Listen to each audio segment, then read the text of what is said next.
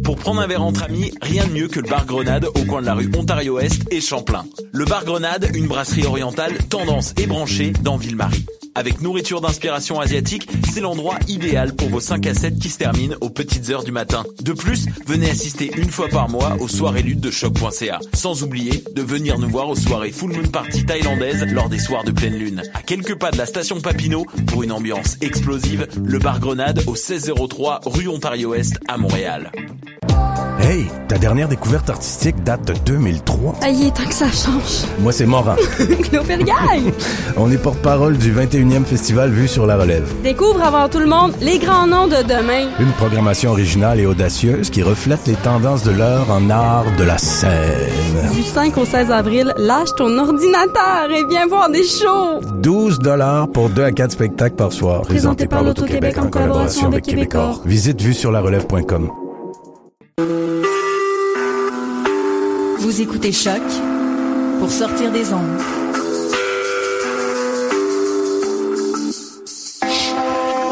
Podcast, musique, découverte. Sur car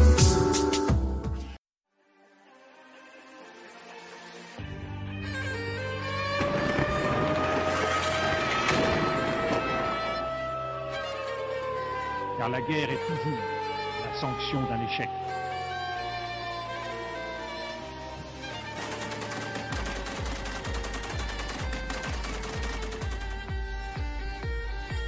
On croit en notre capacité à construire ensemble un monde méga. Bonjour chers auditeurs et merci d'être des nôtres pour cette cinquième et dernière émission pour cette troisième saison de Plein Feu, votre émission de vulgarisation des conflits armés dans le monde, édition du 13 avril 2016. Notre équipe de collaborateurs a mis les mains à la pâte afin de fournir à nouveau une émission de qualité pour bien terminer cette session ucamienne. L'émission d'aujourd'hui portera sur un conflit qui dure depuis des dizaines d'années.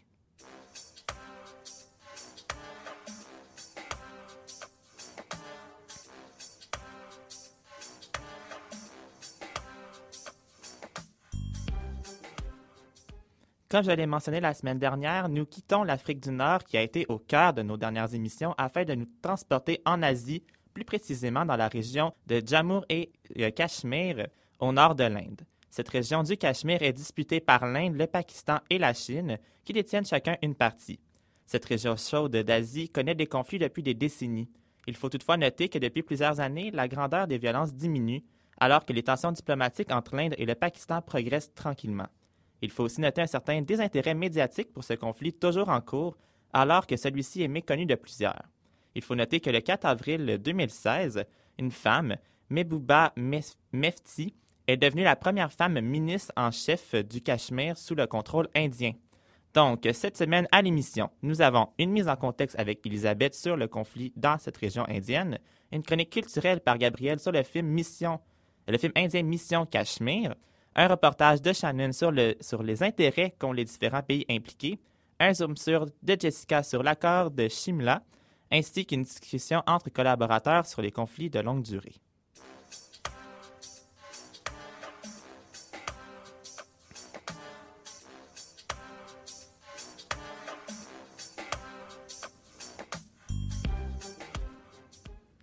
Avant d'aller au cœur du conflit cachemiri, allons voir Elisabeth qui nous a fait une mise en contexte historique sur cette région. Donc bonjour Elisabeth. Bonjour David. Décris-nous la région du Cachemire puisque son territoire est difficile à saisir. Le Cachemire fait partie du sous-continent indien, qui est une zone géographique de l'Asie du Sud, où se trouvent aussi le Népal, le Bhoutan, le Pakistan, l'Inde, le Bangladesh, le Sri Lanka et les Maldives. Un conflit a lieu entre deux de ces pays, l'Inde et le Pakistan, depuis 1947. Qu'est-ce qui s'est passé? En effet, en 1947, c'est la première guerre indo-pakistanaise, aussi connue comme la première guerre du Cachemire. Euh, cette guerre-là est déclenchée entre ces deux pays-là. C'est la première d'une série de quatre et ce conflit qui dure depuis presque 70 ans maintenant affecte encore géopolitiquement les deux nations aujourd'hui. Euh, tout a commencé par les différences culturelles entre l'Union indienne et le Pakistan, qui divise l'Empire britannique des Indes, qui est à- l'origine des violences et de migrations assez importantes des peuples. Population s'est séparée entre les Sikhs vers l'Inde et les musulmans vers le Pakistan. Ensuite, des négociations d'accords ont eu lieu pour distribuer la possession des provinces de l'E- l'Empire des Indes entre l'Inde et le Pakistan. Et tout ça a fonctionné, sauf pour trois États. Oui, plus précisément pour le Junagadh, territoire majoritairement, majoritairement hindou, mais dont le prince est musulman et souhaite rejoindre le Pakistan, ce qui, ce qui ne va pas arriver. On retrouve aussi l'État d'Hyderabad, situé au milieu du pays indien et qui est intégré de force à l'Union indienne également. Et enfin, on a le Jammu et Cachemire, plus, plus au nord, qui est à l'origine du conflit qui subsiste encore aujourd'hui en 2016. Et quelle est la cause euh, de la guerre?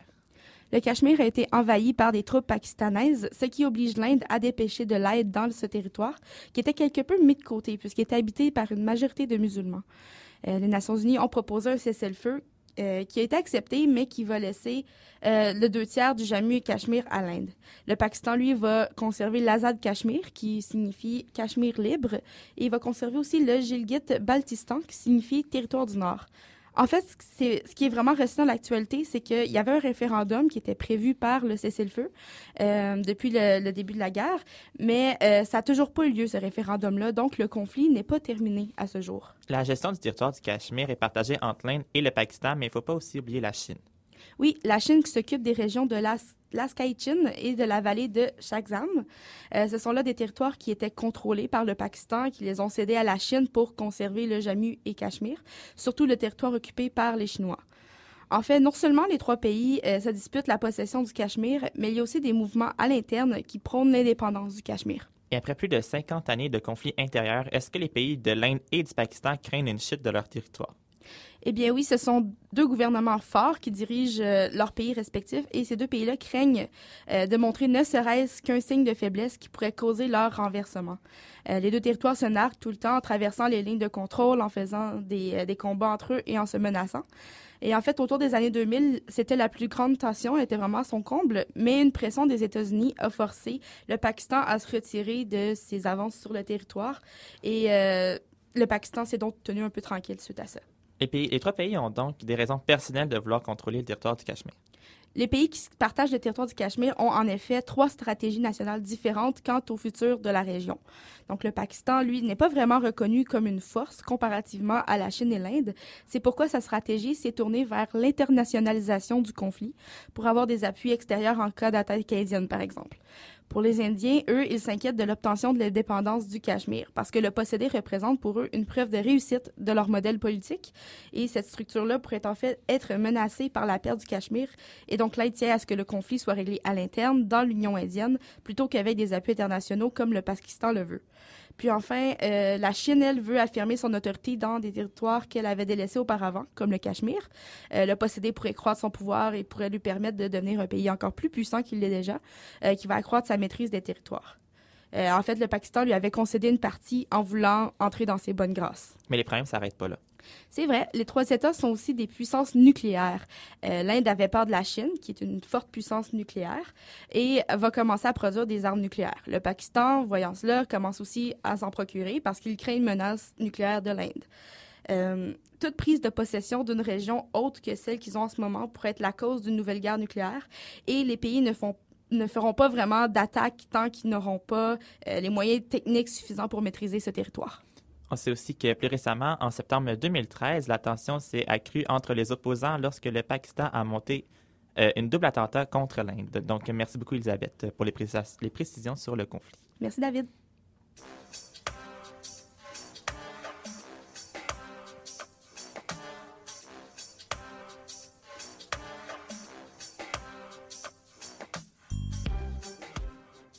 Comme à chaque semaine, avant de poursuivre avec le conflit d'aujourd'hui, prenons le temps de voir ce qui se passe actuellement dans le monde. Voici vos actualités. Des affrontements sont survenus il y a bientôt deux semaines dans la région des Hauts-Kalabars, une région sécessionniste située entre l'Arménie et l'Azerbaïdjan. Selon des sources locales, on fait état de plusieurs dizaines de morts et on craint une reprise du conflit pour le contrôle de cette république majoritairement peuplée d'Arméniens. Lundi le 4 avril, le président arménien a mis en garde les risques d'une guerre ouverte avec l'Azerbaïdjan si les combats ne cessaient pas bientôt. Face à cette tension, le groupe de Minsk, présidé par la France, les États-Unis et la Russie, ont annoncé une réunion à Vienne pour prévenir l'escalade des violences. Rappelons que cette région a été intégrée à l'Azerbaïdjan sous l'époque soviétique, alors qu'une trêve a été négociée en 1994 sous l'autorité de la Russie. Les combats actuels sont les plus violents depuis près de deux décennies. Une série d'attentats suicides ont fait une trentaine de morts et une soixantaine de blessés en début de semaine dernière en Irak. Certaines de ces attaques ont été revendiquées par le groupe armé État islamique. Selon l'ONU, environ 1120 Irakiens ont été tués en mars, une augmentation considérable par rapport au mois précédent. Souvenons-nous que l'État islamique s'est emparé de plusieurs secteurs dans le nord et l'ouest de l'Irak. Les forces gouvernementales reprennent du terrain à l'aide d'une coalition militaire internationale dirigée par les États-Unis. Enfin, maintenant en Belgique, l'un des, des kamikazes responsables des attentats survenus le 22 mars dernier à l'aéroport et dans le métro de Bruxelles aurait travaillé pour le Parlement européen. C'est ce qu'a annoncé la semaine dernière un porte-parole de l'Institut, euh, alors que le responsable aurait travaillé brièvement comme homme de ménage il y a six ans. Il faut rappeler que la station de métro touchée par l'attentat, soit Molenbeek, est située dans le quartier européen.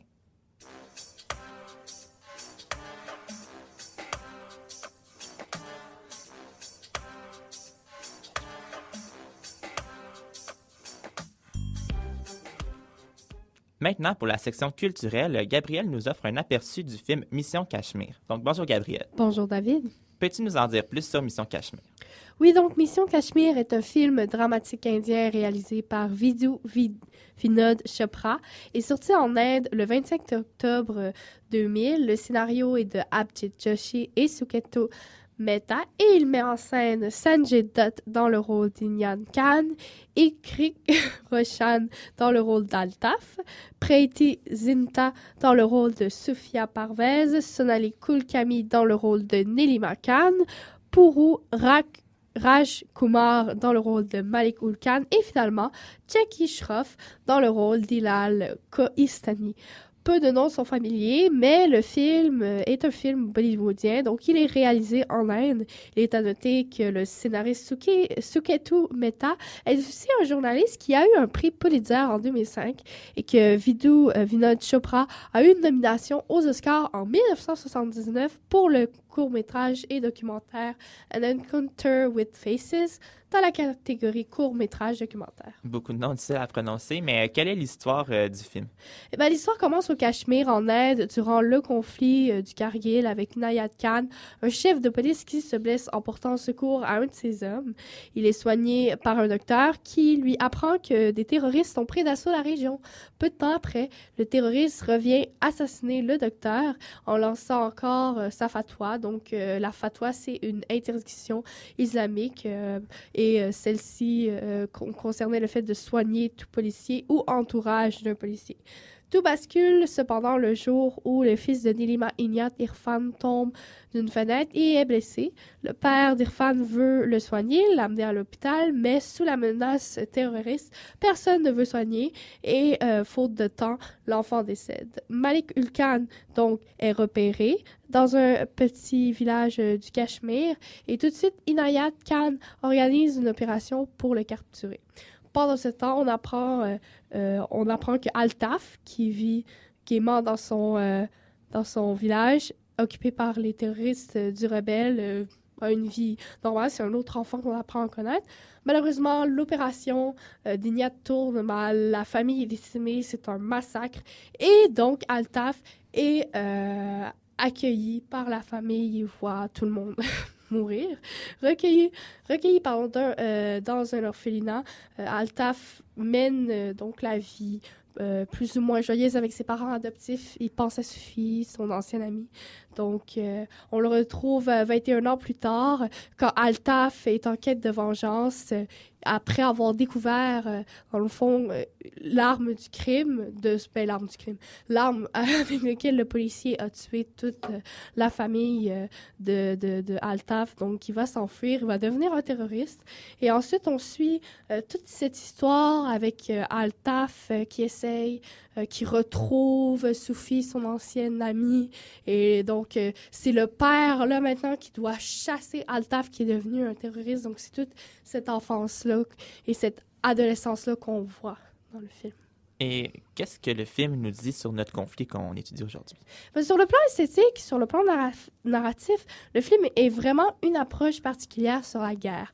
Et bien sûr, le film explore plusieurs aspects euh, du conflit du Cachemire et plusieurs morales. C'est un récit poignant, très dramatique. Bien sûr, il y a du Bollywood là-dedans, donc c'est pas trop lourd comme Incendie par exemple, mais l'histoire est remplie de multiples allégories, de plans et de scènes qui représentent un récit unificateur entre hindous et, pakistanais. Surtout vers la fin du film, lorsque enfin le chef de police Inya se retrouve face à son fils terroriste, Altaf qui s'apprête à bombarder une mosquée, on assiste à un grand discours du père qui explique à son fils que la mission Cachemire, que, que, dont, euh, dont le terroriste euh, lui a assigné, ce n'est qu'une mission de vengeance euh, pour tuer des musulmans.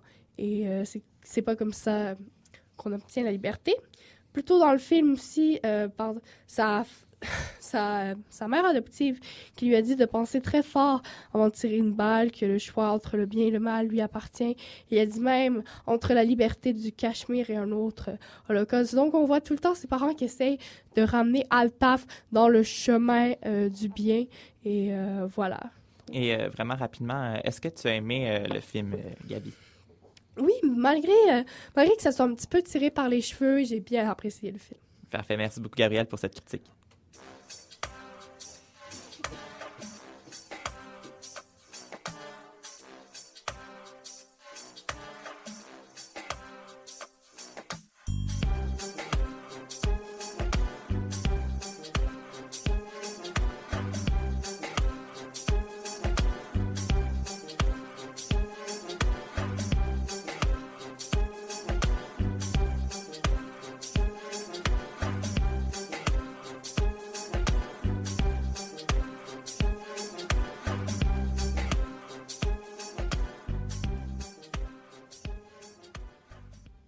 Aujourd'hui, Shannon nous a préparé un reportage sur les intérêts qu'ont les différents pays impliqués dans ce conflit. Donc, euh, pour commencer, bonjour Shannon. Ah, bonjour David. Il y a sûrement des intérêts qui sont là depuis le début du conflit. Quels sont-ils? Bah déjà, en fait, il faut d'abord savoir le contexte. Donc en 1947, l'Inde et le Pakistan se sont séparés, euh, en même temps qu'ils ont pris leur indépendance de l'Empire britannique. Euh, ils se sont séparés principalement pour des raisons religieuses. Et donc, du coup, le Pakistan s'est construit comme une nation musulmane et l'Inde comme une nation laïque. Euh, ces, deux, pays, ce sont deux démocraties qui se sont construits en s'opposant l'un à l'autre, parfois militairement, mais surtout idéologiquement. Comme l'a dit Elisabeth, ce sont deux nations très fières qui veulent pas se montrer faibles l'une face à l'autre. Et donc, du coup, le Cachemire, ça, ça en fait une question d'union nationale. Euh, le fait de résister tous ensemble en pays unis face à l'autre pays, euh, qui est l'ennemi commun, hein, du coup. Euh, donc, chaque pays ne veut rien céder à l'autre et sortir du, conflit absolument totalement victorieux, sans, compromis ni rien, pour en faire une sorte de mythe national. Euh, donc, pour l'Inde, perdre le Cachemire, ce serait notamment l'échec de la laïcité, et pour le Pakistan, ce serait plutôt un échec plus culturel. Parce qu'en effet, la majorité des habitants du Cachemire, qu'on appelle les Cachemiris, euh, sont musulmans. Et selon le professeur à l'école de politique appliquée de l'université de Sherbrooke, Serge Granger, euh, ce fait est c'est un- c'est une, des raisons pour lesquelles le Pakistan veut, veut tant le Cachemire. Du côté pakistanais, on propose plutôt de réunir des musulmans dans un pays musulman qu'est le Pakistan.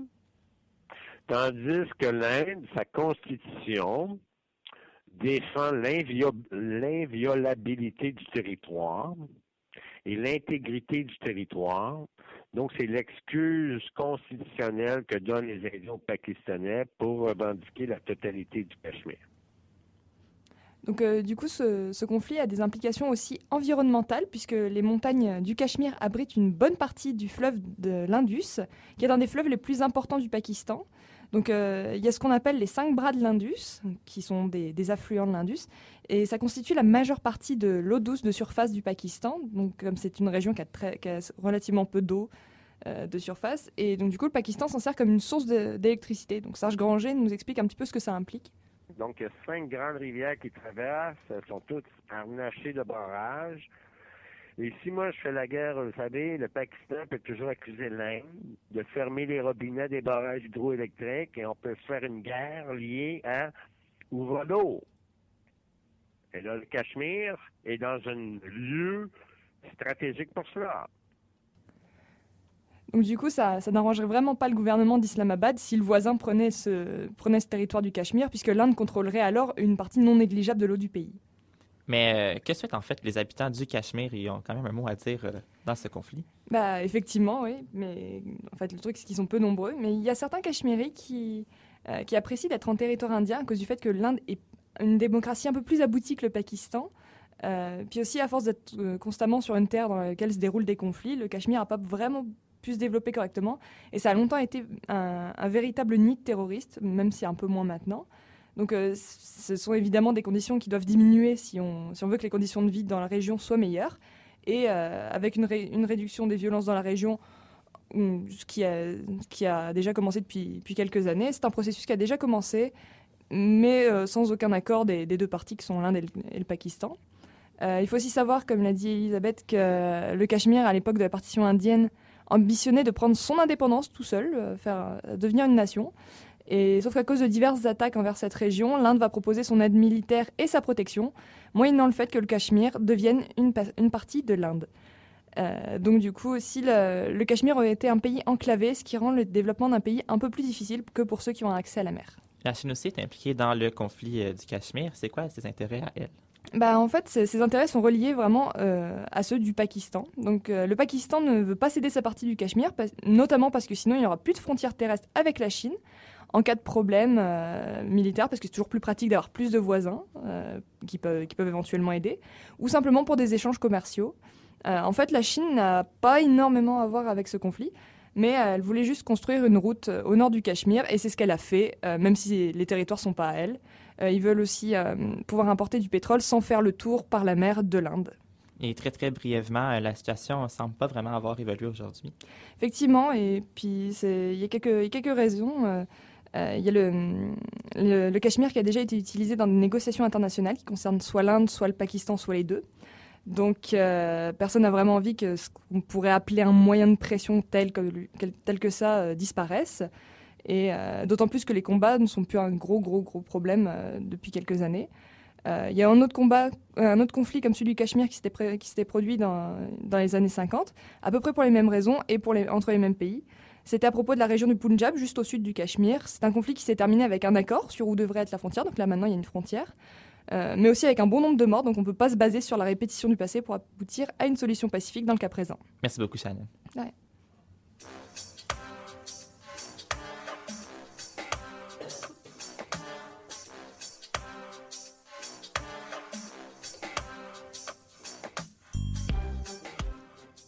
Aujourd'hui, le Zoom sur portera sur l'accord de Shimla, un accord entre l'Inde et le Pakistan qui se sont engagés à résoudre leurs différends par des moyens pacifiques. Euh, Pourrais-tu nous apporter quelques contextes sur l'accord, Jessica? Euh, bien sûr. Euh, En gros résumé, l'accord de Shimla a été signé le 2 juillet 1972 à Shimla, une ville indienne située au nord-ouest euh, du pays. Euh, et c'est aussi la capitale euh, euh, de l'État d'Himachal Pradesh. Euh, ce- cet accord-là vient, euh, vient à la suite d'un conflit entre le Pakistan et l'Inde, comme euh, Shannon et euh, Elisabeth nous en parlaient un peu plus tôt.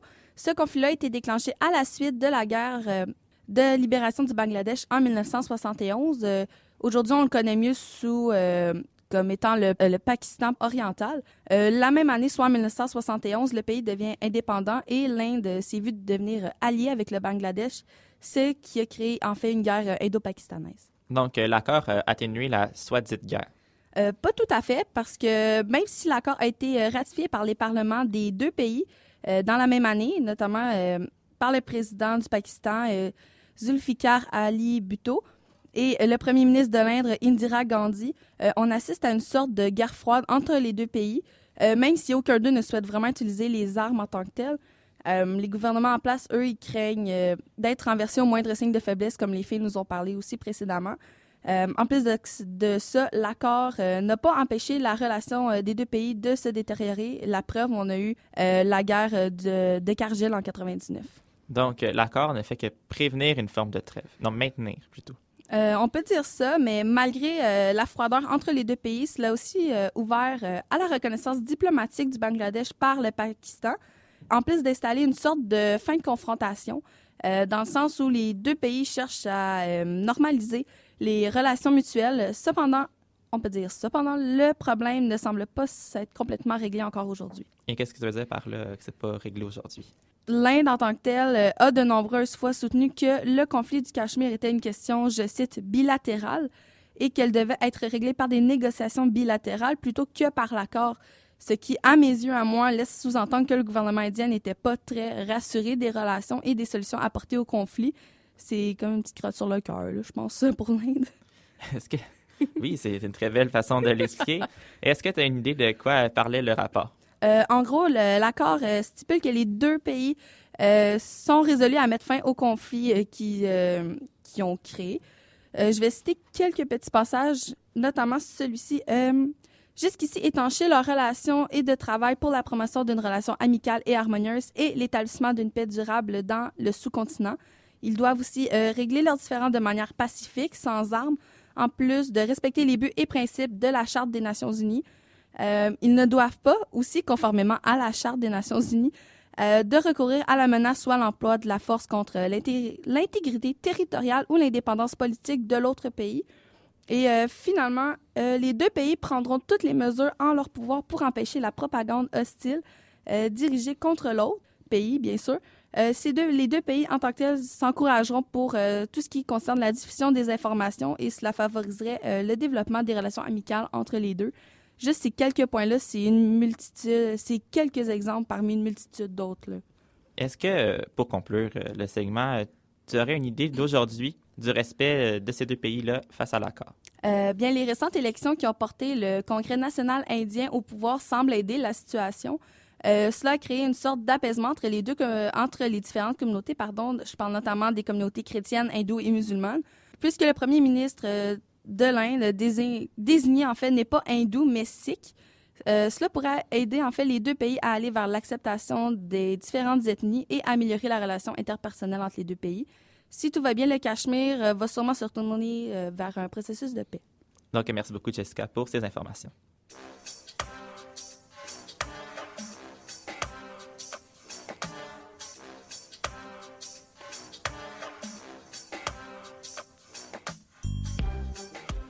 Donc, pour une dernière fois cette saison, nous allons remettre notre petit segment discussion afin de parler à nouveau d'une problématique tous ensemble. Donc, tout le monde ouvre ses micros.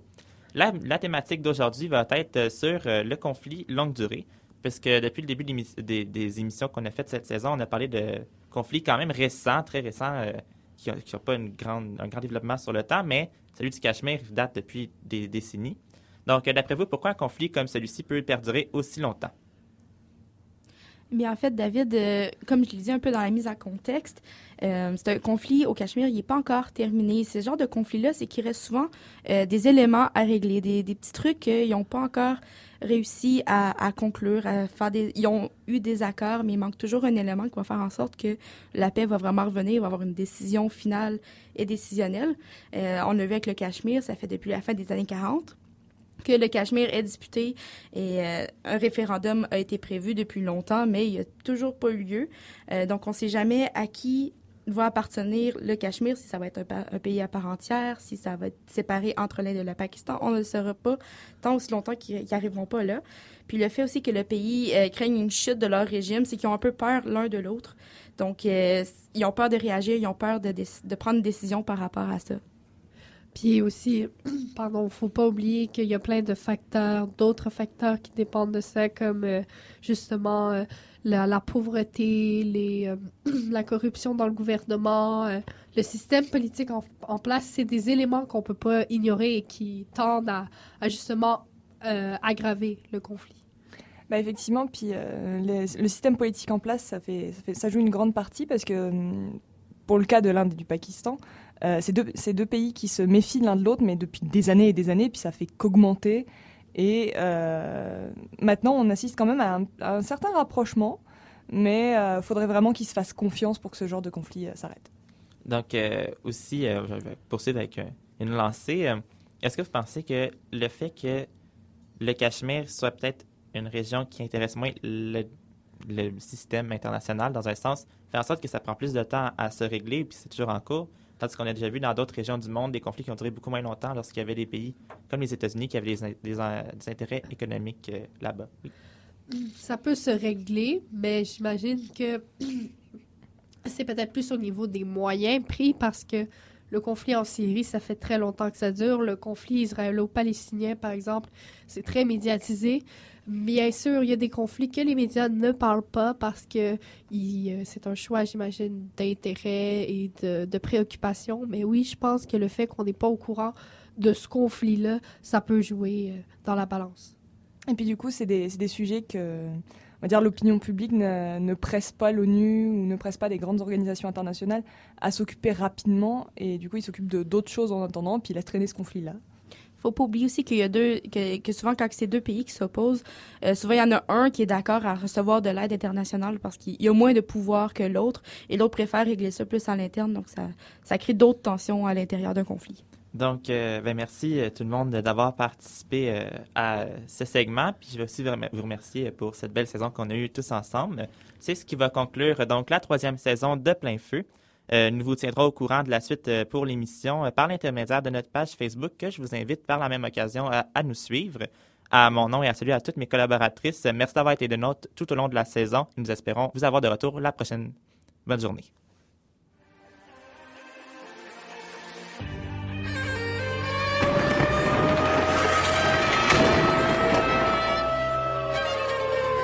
car la guerre est toujours la sanction d'un échec.